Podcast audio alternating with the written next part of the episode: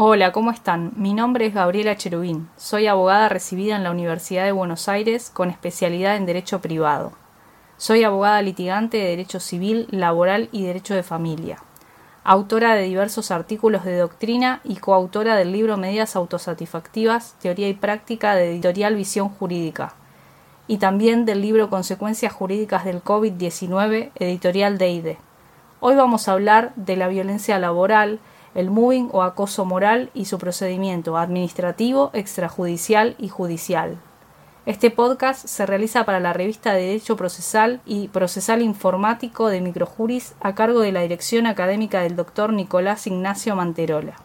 Se entiende por violencia laboral al ámbito de trabajo hostil, al entorno de trabajo proclive a discusiones, y por moving, en los términos del convenio 190 de la OIT, aquellas prácticas o conductas inaceptables o amenazas de tales prácticas o conductas que generan o son susceptibles de generar daños al trabajador o trabajadora en su salud psicofísica.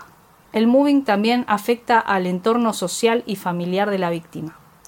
La finalidad del moving es la desvinculación del trabajador o trabajadora de la empresa o del organismo.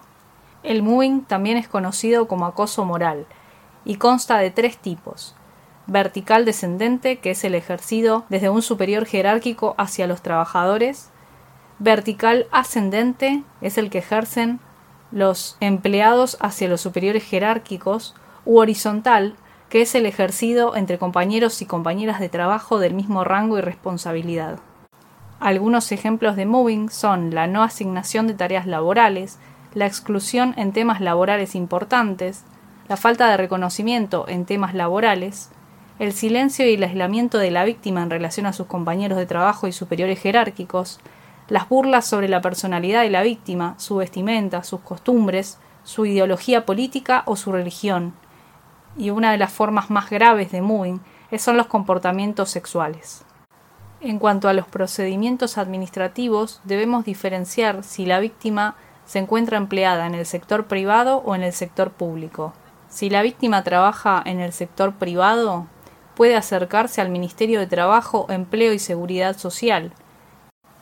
Si la víctima es empleada del sector privado, tenemos que tener en cuenta que el Ministerio de Trabajo, Empleo y Seguridad Social asesora a posibles víctimas, emite dictámenes donde se indica un diagnóstico de la víctima, recibe y tramita denuncias, brinda asistencia técnica, promueve capacitaciones y difunde medidas de prevención sobre violencia y acoso laboral.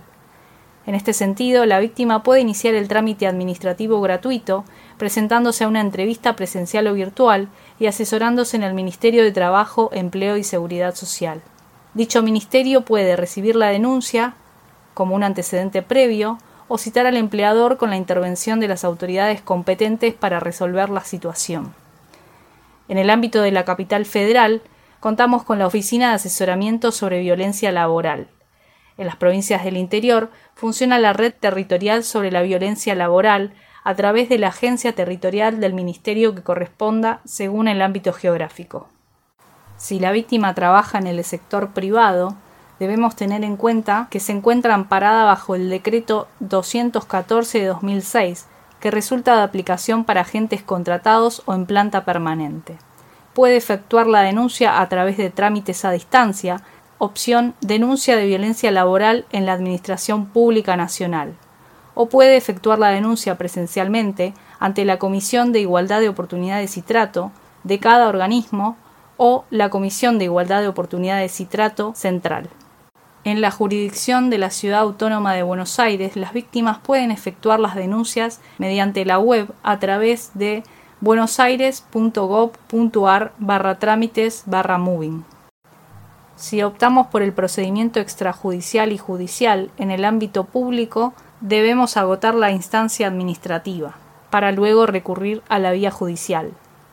Por otra parte, en el procedimiento extrajudicial y judicial dentro del empleo privado, debemos, en primer lugar, intimar al empleador al cese de aquellos comportamientos o prácticas inaceptables que configuran moving o de las prácticas que constituyen hostigamiento a la víctima. Debemos establecer un plazo y apercibimiento en el caso de que no se cumpla. Si lo amerita, la víctima puede retener tareas y no presentarse a trabajar. Luego de vencido el plazo establecido para el cese del hostigamiento o de las situaciones de moving, sin haberse tomado medidas pertinentes o frente al silencio por parte del empleador, la víctima puede considerarse gravemente injuriada y despedida por exclusiva culpa del empleador. En el ámbito de la capital federal, podremos iniciar el trámite extrajudicial frente al SECLO para intentar una conciliación. Por otro lado, en el ámbito de la provincia de Buenos Aires, tenemos abierta la vía judicial para el reclamo. A modo de conclusión, podemos indicar que existen diferentes caminos para canalizar denuncias sobre moving.